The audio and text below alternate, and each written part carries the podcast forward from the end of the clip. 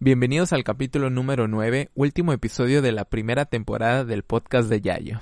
Y les cuento que en esta ocasión tuve la fortuna de poder platicar con Carlos Vázquez, quien es impulsor de la marcha LGBT en la ciudad de Valladolid, Yucatán. Para este episodio nos viene a resolver todas esas dudas que probablemente nunca nos hemos puesto a cuestionar sobre cuál es el verdadero orgullo de nuestra comunidad, por qué año tras año salimos a marchar a las calles en un desfile lleno de color y de contrastes de diversidad y qué tanto nos falta a nosotros como comunidad para ser más empáticos y hacer más grande y más fuerte este movimiento. La verdad es que estuvo muy muy buena esta plática y sin tanto rollo vamos a dar inicio.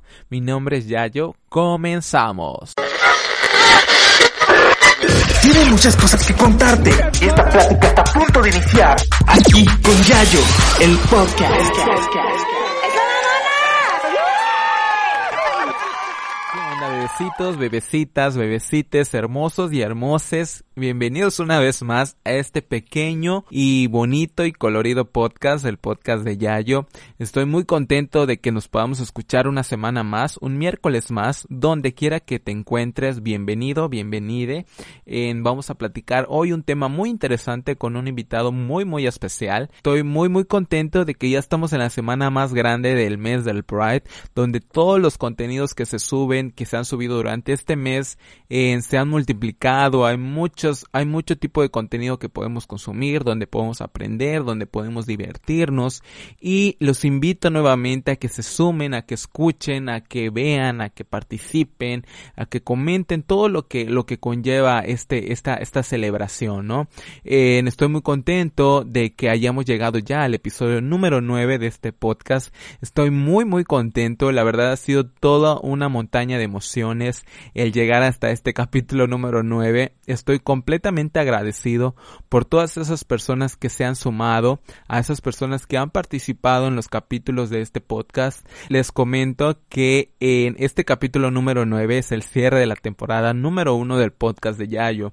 Se viene una temporada número 2 muy interesante, muy chingona, muy entretenida, con cosas nuevas, con cosas que, que espero que les gusten y que todo lo que se esté desarrollando en cada capítulo en ustedes puedan participar, puedan comentar, puedan eh, en escucharlo más bien igual y, y sea de, de, su completo interés. Entonces les agradezco mucho, eh, estoy muy emocionado porque nunca pensé llegar a, a un capítulo 9. La verdad es que ustedes pensarán, dices, ay güey, un capítulo 9 pero ha sido todo un aprender mío como persona. He conocido a muchas personas, he tenido problemas técnicos, he tenido este, pues sí, ese tipo de cosas que a veces eh, no vemos, pero sí es todo, todo un trabajo detrás, ¿no? Y aunque a veces yo me escucho un poco serio, eh, son los nervios que todavía me, me, me invaden en cada capítulo, pero ahí voy venciéndolos cada capítulo y les agradezco mucho que me escuchen que escuchen más bien la información que se les está brindando aquí, el contenido que se va subiendo cada semana. He tratado de mejorarlo cada día más y espero que ustedes en esta temporada 2 que, que viene más chingona y con cosas muy muy padres y nuevas, espero que igual ustedes los puedan disfrutar. Al final del, del capítulo les voy a platicar un poquito de lo que va a venir eh, la siguiente semana. Y eh, pues nada vamos a vamos a empezar ya el capítulo número 9 eh, este tema la verdad me parece muy muy interesante y muy cuestionable de cierta forma porque cuando yo andaba en los 20 eh, nunca me, me planteé o nunca me pregunté este tipo de, de, preguntas de por qué la gente marcha, por qué la gente o el movimiento LGBT más eh, marcha y sale de esta forma de expresarse y que no me representan y miles de cosas que a veces escuchamos y leemos en las redes sociales más bien que, que a veces nosotros no entendemos o hay personas que no entienden aún por qué se celebra, por qué marchamos, cuál es el objetivo, ¿Qué nos falta a nosotros como comunidad entender en este movimiento, unirnos, abrir el panorama para que nosotros podamos unirnos a la causa, a nosotros que nos corresponde como militantes de esta comunidad, de esta bonita y chingona comunidad? ¿En qué nos falta para unirnos, para ser más empáticos, para decir, ok, me uno, ¿sabes qué? Protesto, ¿sabes qué? Esto. Y aunque a veces no es indispensable, siempre es muy padre o siempre es bonito ver que la gente se vaya sumando, la gente se vaya interesando en estos temas, que la gente vaya diciendo, güey, qué chingón, en, llegó el mes del Pride, vamos a hacer en cosas, vamos a reunirnos, vamos a hacer esta jotería o vamos a, a, hacer algo, no sé, muchas cosas que hay que hacer y que todavía nos falta a nosotros como comunidad, que a veces em, no logramos entender. Entonces, para este capítulo quise invitar a una persona que conozco hace muy poco tiempo y que la verdad considero que ha hecho un trabajo muy muy interesante, muy esperanzador porque él es en un chico que ha ayudado al movimiento LGBT en la ciudad donde él vive. Él es de la ciudad de Valladolid, Yucatán. Él ha hecho mucho por, por la comunidad en esa, en esa ciudad. Entonces me parece que él domina mucho este tema. Él domina mucho esta, estas preguntas que a veces nos, nos, nos, nos tenemos en la cabeza o no nos las preguntamos porque a veces ni nos pasa por la cabeza por qué hacemos todo este rollo, ¿no? Él es el licenciado Carlos Vázquez, licenciado en en intervención educativa, fundador de Juventud Activa en Comunidad y promotor de los derechos humanos de la diversidad sexual. ¿Qué onda, Carlitos? ¿Cómo estás? Muy bien, ¿qué tal ya yo? Aquí estamos tranquilamente. Vamos a empezar ya con, a lo que venimos al tema de hoy, que es con respecto al orgullo, al Día del Orgullo y de, de la comunidad LGBT Y yo creo que en general o a la mayoría de la comunidad le, les parece un poco difícil entender por qué eh, pues cierta de la de parte de la, de la comunidad LGBT marcha, ¿no? Que marcha por sus derechos y marcha por todo este tipo de cosas que todavía nos, nos falta eh, alcanzar. Y entonces yo quería que nos ilustres con, tu, con tu tiempo de activismo que llevas ¿Qué es el orgullo en general? en general, ¿qué entendemos por el orgullo LGBT más? Eh, el tema del orgullo eh, es un tema muy amplio, ¿no? Eh, mucha gente lo, toma y que, y que lo, lo, toma desde esta perspectiva del discurso de odio, ¿no? O sea, cómo sentirte, este, orgulloso de, de, algo que se te discrimina, ¿no? O, o porque hasta dentro de la misma comunidad este, se, se menciona, ¿no? El, el por qué sentirte orgulloso si eres demasiado pluma, por qué sentirte orgulloso si eres demasiado afeminado, por qué eh, sentirte orgulloso y, y también, ¿no? Y también lo vemos desde esta parte del, de, este, de la parte social, ¿no?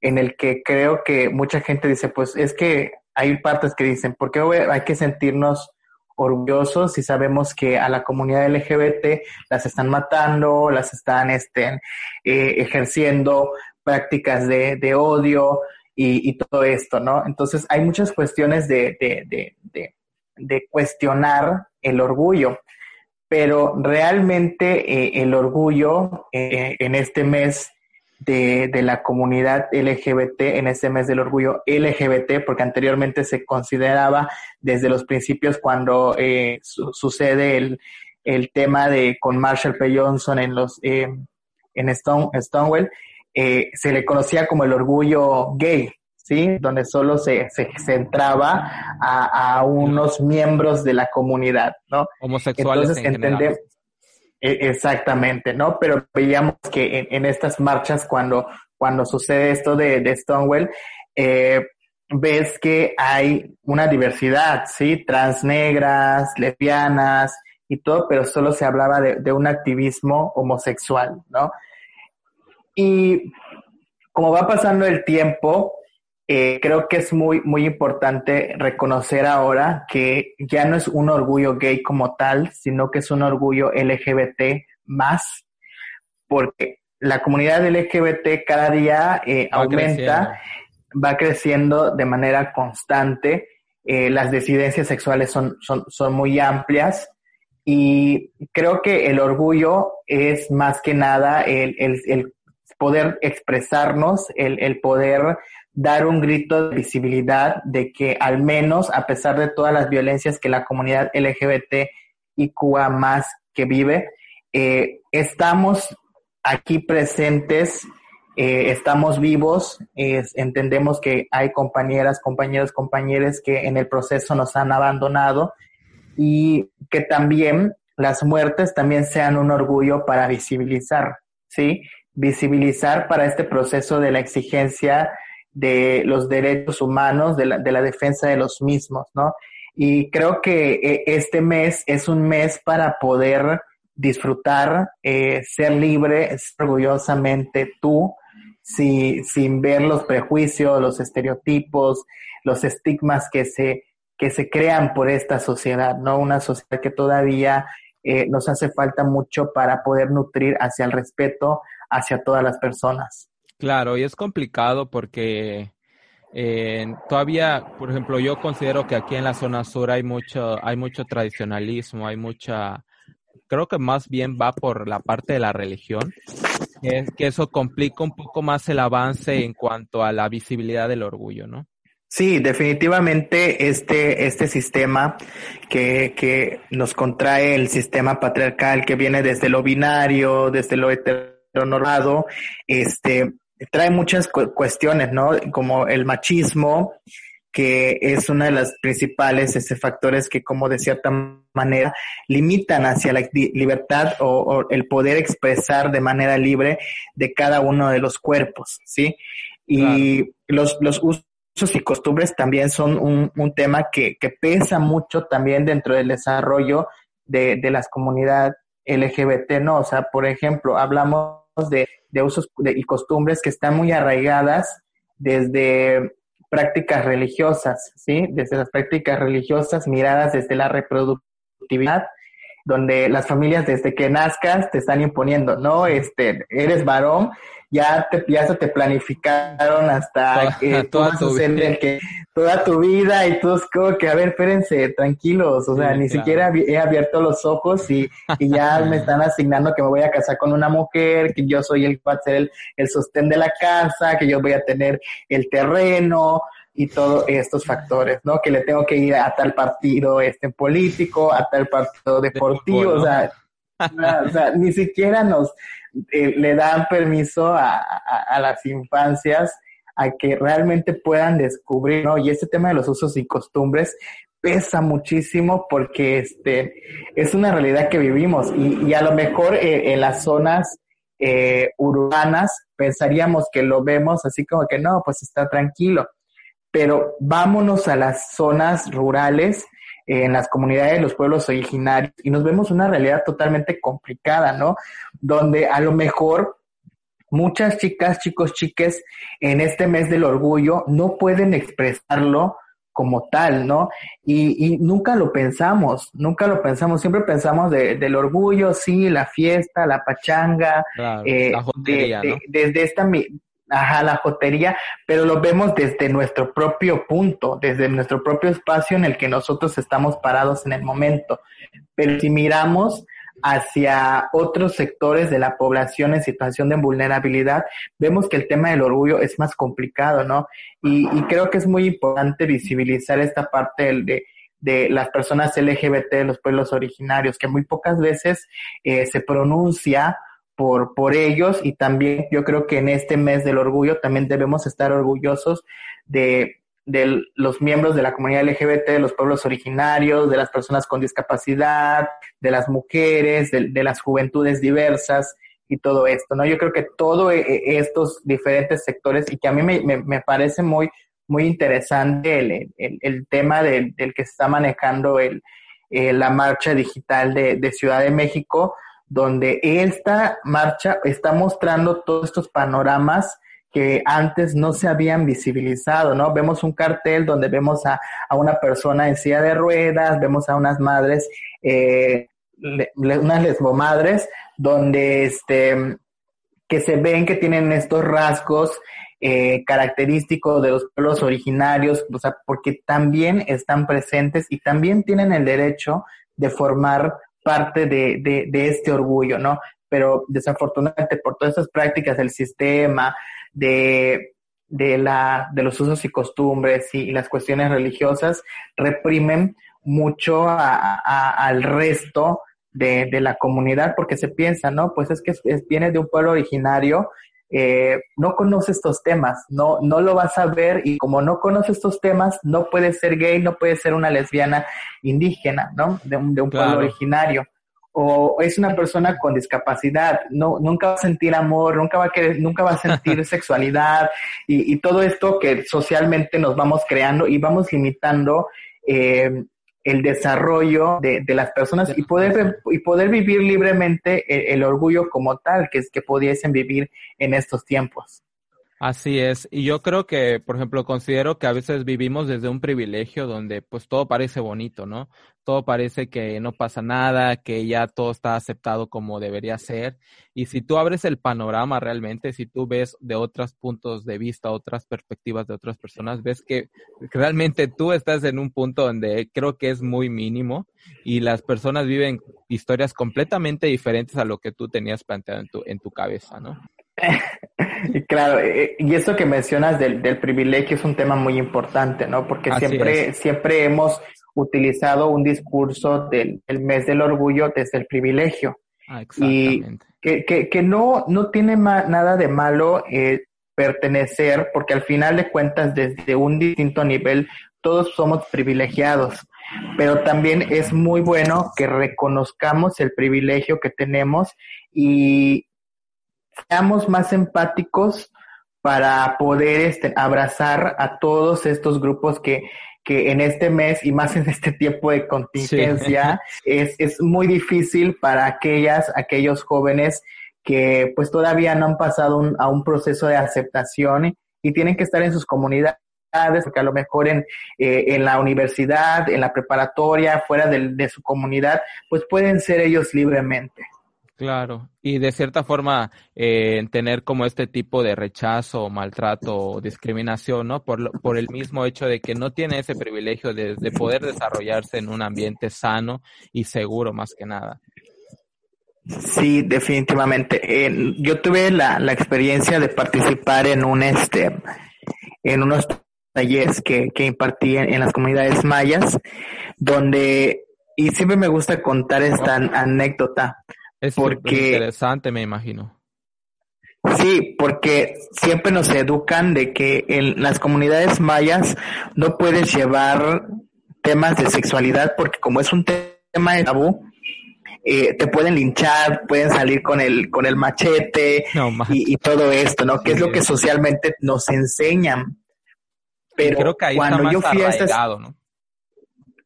ajá, y cuando yo fui a estas tres comunidades, eh, me doy como que este, unas dos bofetadas porque este pensamiento que nos tenían construido, dices, no es cierto. Entonces yo trabajé con las personas y, y increíblemente el tema con mujeres y fue muy interesante cada una de las experiencias que se tuvo, ¿no? Pero una que, que me marcó muchísimo fue cuando este, una de las participantes del, del proyecto se me acercó y me dijo, eh, muchas gracias, licenciado, por la información que, que nos acaba de proporcionar. Me dice, eh, con ello yo ya no voy a permitir que mi marido siga golpeando a mi hijo para que, se vuelva un verdadero hombre, ¿no? no Entonces, eh, son cosas que se viven en las comunidades y como no llega la información, no hay cómo poder este eh, orientar y entonces dices chispas se practican de cierta manera a través de la violencia física eh, prácticas de conversión sí que a lo mejor no lo no lo no lo veríamos eh, así.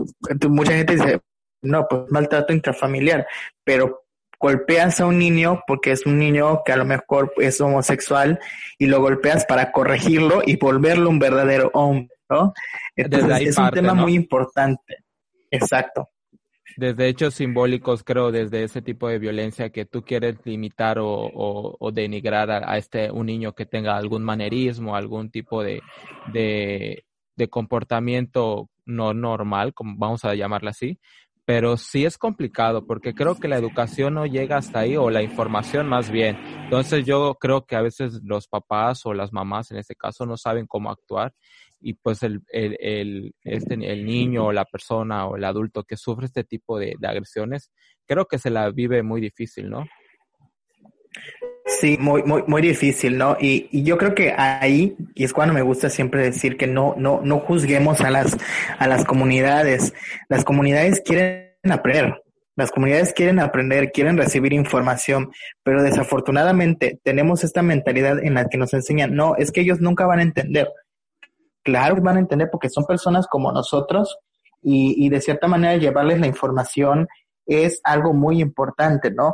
Y, retomaba un poquito este tema cuando, cuando este, tuve la oportunidad de, de platicar en una charla con el tema de la educación sexual, que es muy necesaria y que desafortunadamente en gobiernos como Nuevo León, como Aguascalientes, están promoviendo una, una iniciativa de ley que es el PIN parental, donde busca este, privar a, las, a las niñas, a los, a los jóvenes hacia su educación sexual, ¿no? Y creo que es muy, muy importante de, de, hablar esto y que en este mes del orgullo, también como, como colectivas, como agrupaciones, eh, nos, nos planteemos también hacia, hacia trabajar y reconocer el orgullo, pero también la parte del orgullo es también reconocer cada una de las luchas y las causas que se necesitan visibilizar y trabajar, ¿no? Como matrimonio igualitario, como identidades trans, este tema del PIN parental y, y todos los infines de, de iniciativas y derechos que se nos debe por muchísimo tiempo, ¿no? Y que el orgullo busca también esta parte de fortalecer. La fiesta es parte del orgullo, pero también la lucha forma parte del orgullo. Así es, yo creo que hay una chamba y ahorita que estás mencionando todo esto que, que falta por trabajar, porque uno parece que, parece que no, que no falta nada, pero sí es bastante trabajo lo que, lo que falta por hacer, ¿no? Entonces, este, desde tú, desde, tu experiencia como eh, activista en la ciudad de Valladolid, Yucatán, eh, ¿cuál, es, cuál, ¿cuál fue tu motivo, tu objetivo para poder eh, celebrar este día? ¿Cómo es que dijiste, sabes qué, necesito hacer esto porque me falta esto, falta esto aquí o cuál fue el motivo para que tú puedas emprender todo este, este trabajo que la verdad yo admiro muchísimo? Gracias. Este, cuando empecé a hacer esto, uno de los principales motivos era para hacer este, ser un poco coherente con mi persona hacia la formación que yo estaba yo teniendo. Eh, yo, yo, dentro de formación educativa, nosotros llevamos materia de sexualidad y, siempre hablamos, no, que el respeto, que la tolerancia, que la diversidad sexual, que esto y que lo otro. Y a mí algo que siempre me, me, me, me, sacaba de onda en la escuela era que había mucha teoría, había mucho texto y todos en el salón, sí, sí, todos súper respetuoso, respetemos a todas las personas, pero en la práctica veías cosas totalmente distintas, ¿no? Y entonces yo dije, no, pues yo tengo que hacer algo y que mis compañeros sean coherentes y que no sé qué cultura de paz y todo esto.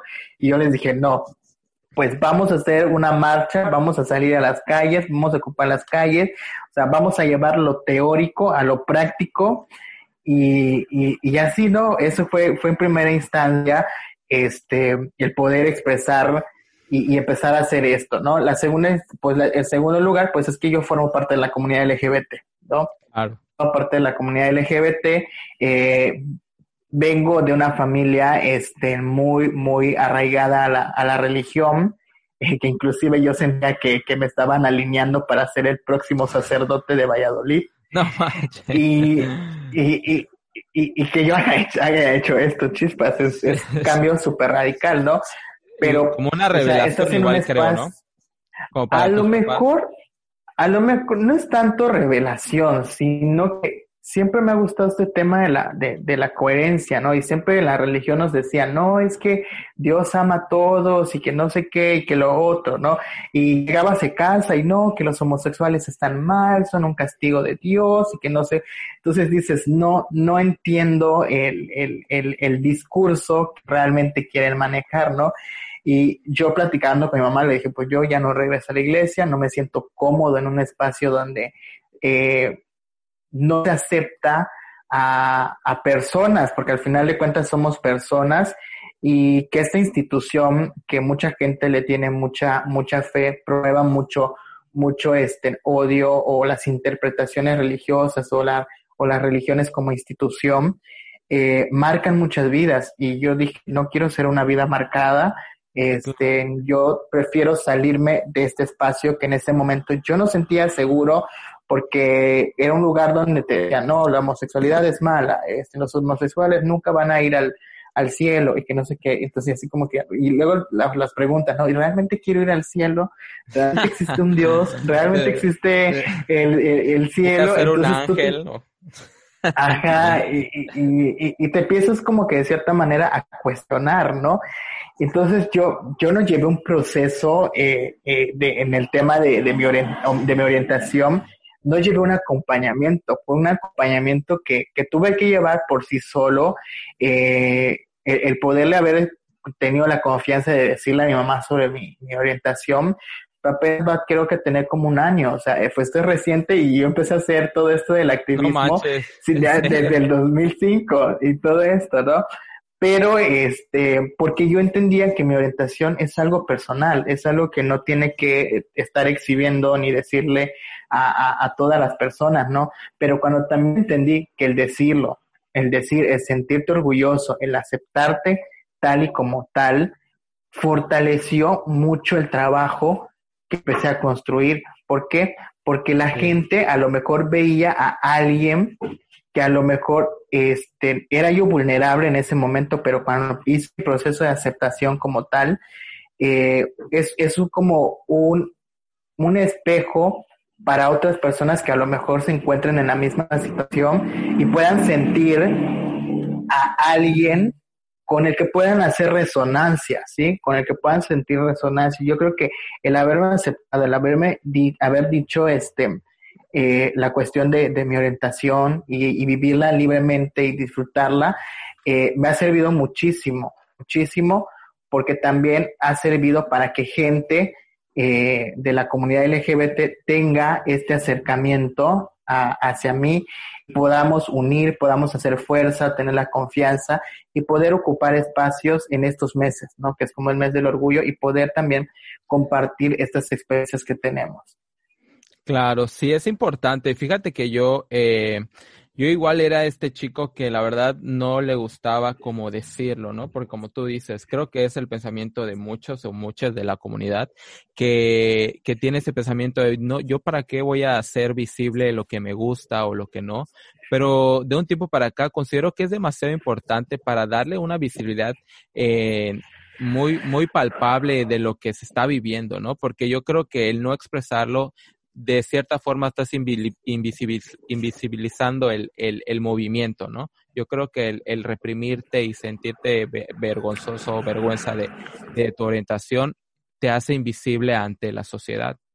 Sí, y, y, y esto que comentas es a lo mejor nuestras inseguridades, nuestro miedo, porque pues no es fácil ser una persona LGBT y cuando al principio no tienes el apoyo de la familia, no tienes el apoyo de a lo mejor de amigos o no tienes el apoyo de, de alguien cercano, dices, no, no puedo porque, aunque quisiera, pero veo que los están matando, veo que los están violentando, o sea, voy a salir del, del, del mal llamado closet para que me digan marica, me digan puto, digan este desviado, entonces digo, ¿para qué? No, entonces son estas inseguridades, estas, estas, este, estos estereotipos que se, que se le pone a toda la comunidad LGBT que muchas veces reprime y creo que este no es muy muy sano el, el, el esto, ¿no? Entendemos que cada quien tiene proceso, porque no podemos obligar a nadie y, es un error decirle a una persona en la comunidad LGBT, ya, salte del closet, salte, o sea, no, cada quien lleva su propio proceso,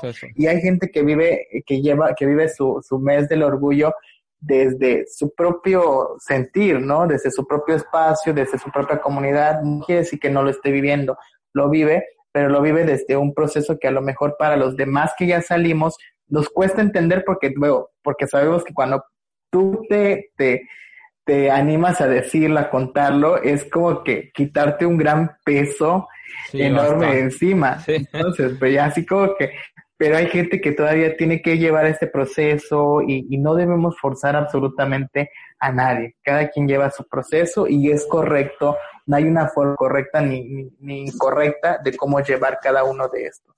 Y por ejemplo, yo creo que eh, la mayoría, o si no, eh, bueno, lo que yo más o menos he visto eh, aquí en donde yo vivo, que hay mucha apatía por la comunidad que realmente ya vive una sexualidad y una libertad de expresión sin ningún eh, remordimiento, decirlo así, sin ninguna culpa.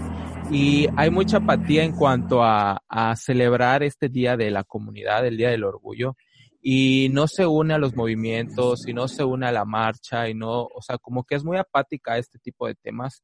Y tú, eh, yo quería comentarte o preguntarte más bien, que a qué se deberá tú que, por ejemplo, ya llevas mucho tiempo en esto del activismo y de, los, de la marcha y este rollo ahí donde tú vives, ¿a qué se deberá en la apatía de, de, cierta parte de la comunidad para no eh, unirse a este movimiento?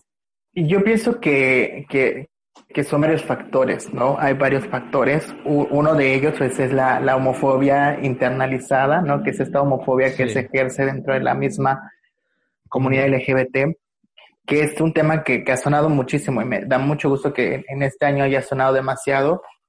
Y esto de, del, del disfrutar y vivir libremente, ¿no? A, a, mucha gente que todavía a lo mejor no ha llevado un proceso como tal, le cuesta, ¿no? Le cuesta muchísimo eh, quitarse de construir todas estas, estas prácticas normativas que nos han, nos han enseñado y, y todo esto, ¿no? Ah, inclusive a mí me pasó muchísimo aquí Valladolid cuando yo invitaba a mis amigos, oye, te invito a, a, la marcha, vamos a salir a marchar, y les decía, y me decían, no, es que van a ir vestidas, sí, es que van a ir no, vestidos ridículamente, y que no sé qué, entonces, también esta idea de, de, de cómo se ha tomado la, la, el tema de la marcha del orgullo, ¿no? Mucha gente de la comunidad LGBT todavía piensa que al salir con mucha pluma es malo, ¿no? Sí. Y sí, claro. cuando debemos entender que todas las personas tenemos el derecho de expresarnos eh, la forma como nosotros deseemos, ¿no? Y creo que el mes del orgullo es un día en el que, en el que cada quien puede desear ser quien siempre ha querido ser y que por mucho tiempo tiene que guardar, tiene que este, ocultar. Ve, veías nuestras marchas en, el video que compartimos, donde pues nadie iba vestido de, de, de, esa manera, pero cómo todavía la gente ya tiene pensado que una marcha de la comunidad LGBT Sí, sí, es, eh, y, y, desafortunadamente, este, pues todo esto del movimiento de la, de la, de la lucha LGBT, pues de cierta manera hay una lucha LGBT de muchos hombres, ¿sí? Eh, son muchos hombres que han estado eh, liderando estas, marchas y vemos muy poca gente de la comunidad trans, de la, comunidad lésbica que estén dirigiendo esto, ¿no? Entonces, ese, siempre hemos dicho, todo, todas las personas venimos desde un, desde una educación heteronormada, binaria, ¿sí? Y aunque seamos una persona LGBT, no nos quita lo machista, no nos quita lo misógino, no nos quita todo esto, ¿no? Y, y creo está muy arraigado todavía, ¿no?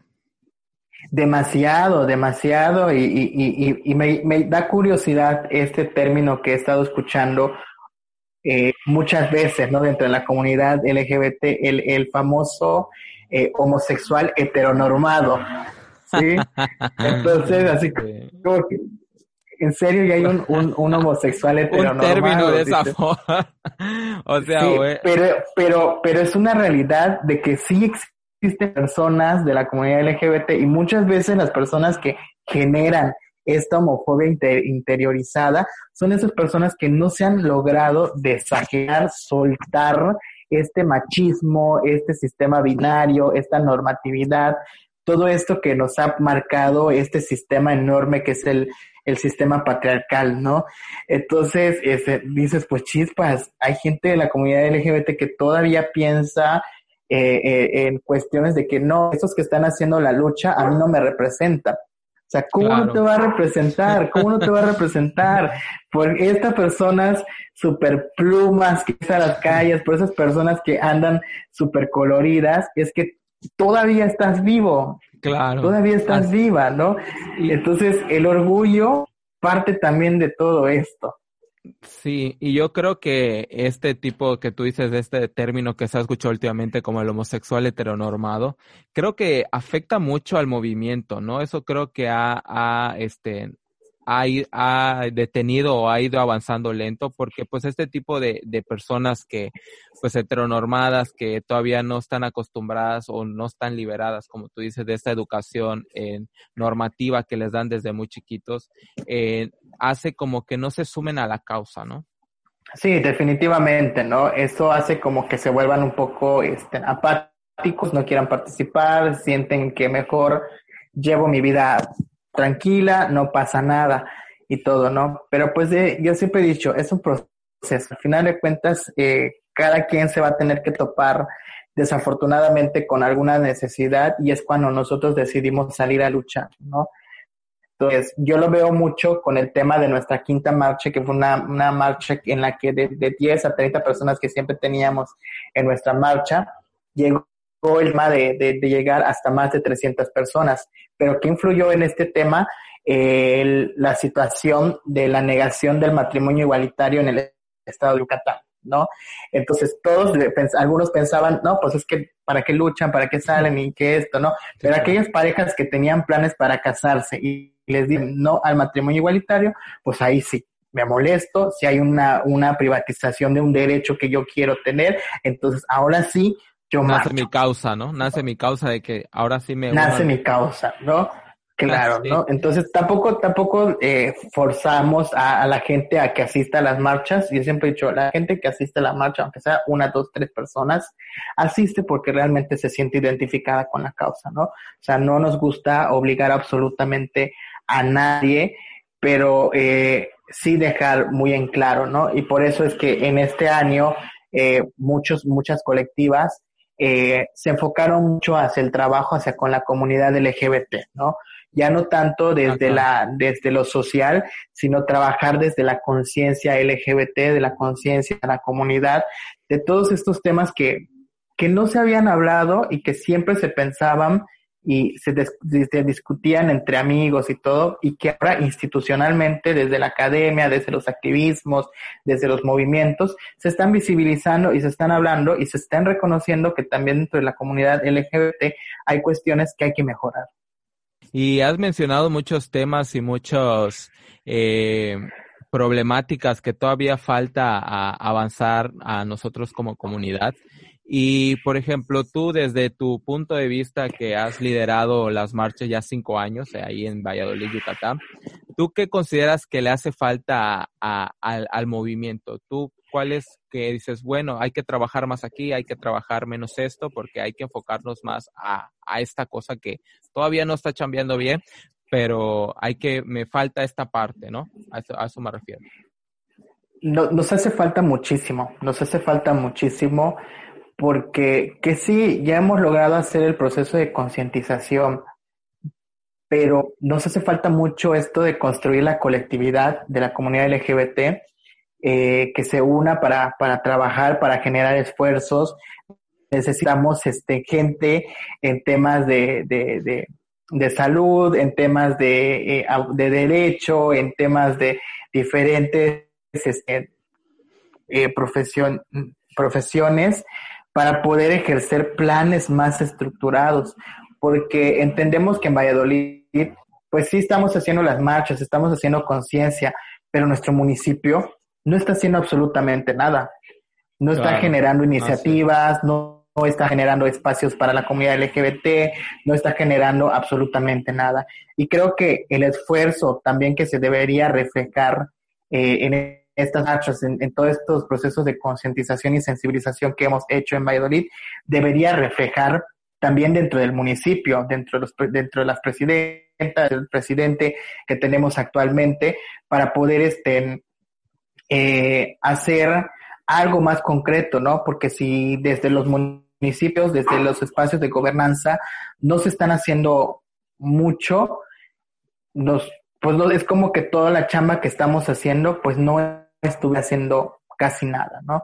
Entonces, eh, realmente el, salir a ocupar calles es para exigir derechos humanos, para exigir políticas públicas en temas de diversidad sexual, en temas de feminismos, en temas de, de perspectiva de género, perspectiva de juventudes, pero si, si los municipios ponen absolutamente apoyar en esta parte, pues mucho de lo que hacemos pues se queda en, en lo que hacemos, marchas y concientización, ¿no?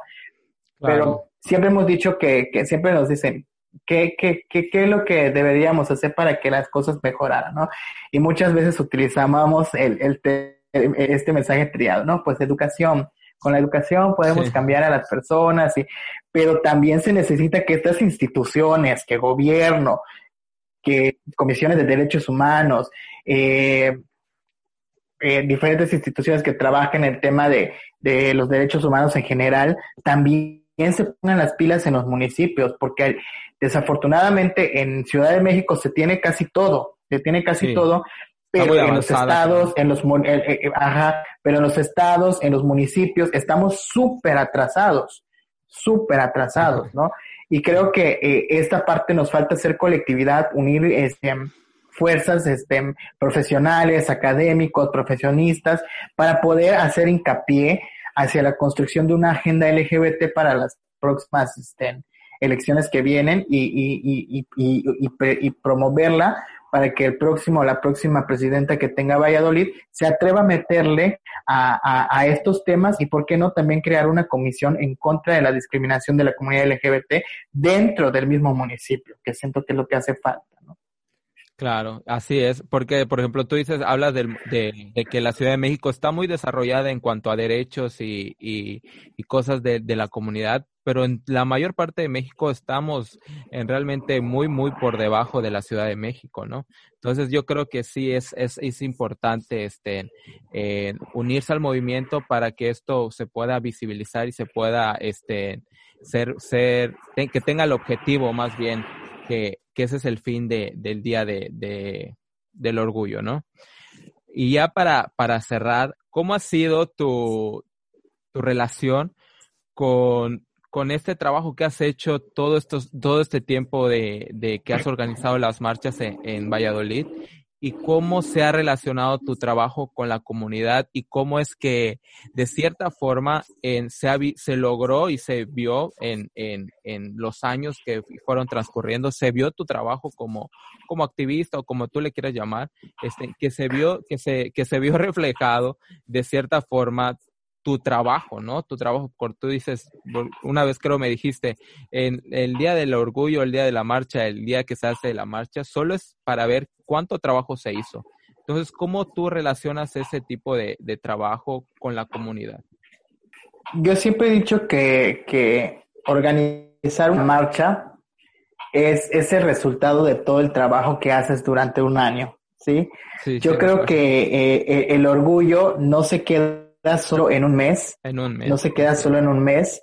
El orgullo debe estar presente en cada uno de los días y en cada uno de los espacios que, te puedan ocupar para poder promover y hablar sobre estos temas, ¿no?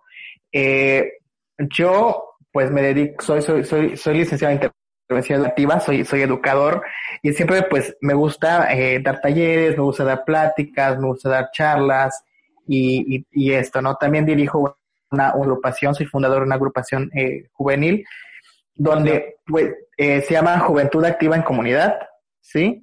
Eh, donde en esta agrupación pues trabajamos desde cinco ejes transversales, que es la perspectiva de género, perspectiva de juventudes, derechos humanos, interculturalidad y desarrollo humano. ¿sí? A través de estos ejes, entre la parte de derechos humanos, entra el tema de la diversidad sexual. ¿sí? Ah, y a través de ello he vinculado mi trabajo como profesionista, mi trabajo como, como eh, director de una agrupación para poder eh, eh, generar proyectos con perspectiva de, género, derechos humanos y todo esto, ¿no? Entonces parece curioso porque dentro de la, dentro de la organización a lo mejor no estamos muy adentrados en el tema, pero hacemos un, una, una campaña con niños, ¿no? Eh, tenemos un proyecto que se llama Juego, Me Divierto y Hago Ejercicio, que es para fomentar eh, las prácticas, el por través del juego y ah, romper estas brechas de, estas brechas del, del, del sedentarismo que tienen los, las niñas y los jóvenes por el tema de las tecnologías. Ah, y, pero todos los juegos son enfocados, son juegos, este, eh, nosotros le decimos juegos sin género, ¿sí? Porque las niñas, vamos, okay, vamos a jugar fútbol, pero aquí vamos a jugar todas, todos, todes. Nada del equipo de niña, nada del equipo de niños. Órale. grupos mixtos, eh, vamos a jugar brincasoga, ¿es un juego de niña? No lo es. ¿Sí? Entonces, desde estas prácticas estamos empezando como que a educar a, la niñez, a, tener estos temas, ¿no? Eh, tenemos otro programa que se llama Vacaciones de Lectura y me fascina ese día porque nosotros teníamos este, un día que íbamos a hablar sobre la discriminación. Vacaciones de Lectura es un proyecto donde utilizamos el cuento como metodología de aprendizaje. Y empezamos a hablar sobre la discriminación y todo esto.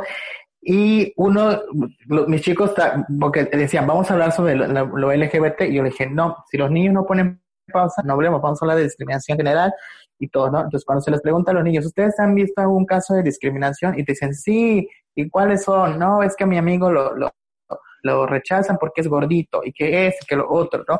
Y de repente una niña dijo, es que yo he visto un caso de discriminación a uno de mis compañeros, dice, es que mi compañero tiene actitudes, este, eh, afeminadas, se comporta como una niña, me dice. Entonces, en este caso, pues yo soy el profesional de educación, me toca guiar este tema, ¿no? Entonces empezamos a hablar de, de la comunidad LGBT, que existen personas personas este, que, que sienten atracción por las niñas, por los niños, por todas las personas, por ambas, o sea, desde un término que ellos puedan entender y no se sientan este, afectados eh, con el tema, ¿no? Entonces, fue padre porque cuando terminaron, mis, mis chicos tenían miedo de que no, es que no van a regresar los niños que van a decirle a sus papás que hablaron de gays, de lesbianas, de bisexuales, de transexuales y todo, ¿no? Entonces, con el miedo, ¿no? Sí, Pero como yo les dije, no, no se preocupen, le dije, no lo van a decir porque es un tema que a ellos les nació la curiosidad de querer hablar y, saber. Sí, nosotros siempre hemos dicho, cuando el niño quiere saber, es el momento para poderle darle la información porque está teniendo dudas y quiere saber, ¿no? Y cuando vinieron los papás, ¿de qué hablaron? No, pues es que eh, nos enseñaron a no discriminar a las personas por su color, por su raza, por su género y listo. Siempre hay momento para meter ese tipo, ¿no? De cosas. Es, exactamente, ¿no? Entonces, hay cosas que es lo bonito que trabajamos en la organización. Cuando tienen estas perspectivas, eh, los haces con un enfoque más humano, ¿sí? Un enfoque más humano y, todo esto, ¿no? Entonces, todo esto de que construimos en todo un año, la marcha para mí es el resultado de todo lo que hemos trabajado en ese año, porque ahí ves el resultado, es el momento de, de, de, estar contento, es el momento de festejar, de, de sentir felices, de que todo en este año lo hemos trabajado y los muchos pocos resultados que hayamos tenido son los mejores. No manches, me, me, me impresiona tu trabajo, la verdad creo que siempre te lo he dicho, que, que sabes mucho y siempre estás metido en todos los proyectos posibles. Ahorita en el mes te he visto muy activo en tus redes sociales, que videos, que en conferencias, que foros, y es, es admirable, ¿no? Que, que personas como tú se sumen a la causa, que, que, que instruyan a, a los demás o a, a los demás de la comunidad es, es, es padre y es, ese es el trabajo, ¿no? Ese es, como tú dices, todo es un año de trabajo, de construir y ya el, el mes o la semana o el día de, de, del orgullo es cuando se celebra todo esto, ¿no? Este, pues te agradezco muchísimo, Carlos, que, que nos hayas acompañado este, este, este capítulo número nueve. Eh, te agradezco muchísimo que, que, hayas aceptado la invitación y que nos platiques un poco de todo lo que has logrado en, en la ciudad de Valladolid. Es, es impresionante. Eh, pueden verlo ahí en sus redes sociales, que ahorita le voy a decir que me diga cuáles son, para que ustedes puedan ver todo lo que ha subido él durante este mes y es de verdad increíble que, que con mucha o poca gente se ha logrado un trabajo que se ha hecho visible, ¿no? Tú, tú mismo lo has dicho, se ha visto el cambio, se ha visto eh, cómo la gente se ha sumado a este tipo de movimientos y que ahí está. Yo creo que eso es una motivación impresionante para, para la gente que hace o hacemos este tipo de cosas, ¿no? Entonces, este, ¿cuáles son tus redes sociales? Cuéntame para que ahí puedan ver todo el contenido que has estado subiendo y que subes todo el año, me imagino, ¿no? Sí, estamos en, en, en, la agrupación, nos encontramos en Facebook como Juventud Activa en Comunidad Yucatán, eh, o todo puede ser arroba hack, JAC Yucatán, estamos en Twitter, Instagram y en nuestra página de Facebook. Y en el tema de las marchas, estamos en Facebook como Marchas por la Diversidad Sexual Valladolid, Yucatán. Ya a mí me pueden encontrar en Instagram como arroba Carlos A B de vaca M92. Ahí está. y, me gustaría y me gustaría cerrar con, con, esta frase, ¿no? Una frase que, que, que, que, me ha gustado y que la puse en el, en el, en el corto documental que podrán ver posteriormente después de este, de este podcast. este, Necesitamos crear sociedades más justas, ¿sí? Sociedades inclusivas y respetuosas. Ok, Carlos, muchísimas gracias. Y pues bueno, hermosos, ya escucharon a Carlos, todo este trabajo que él hace en pro a la comunidad LGBT la verdad es muy inspirador, muy esperanzador para nosotros como comunidad que se esté desarrollando estos temas en cualquier parte de México, en cualquier parte del mundo, ver esta visibilidad de la comunidad es muy, muy, muy chingón.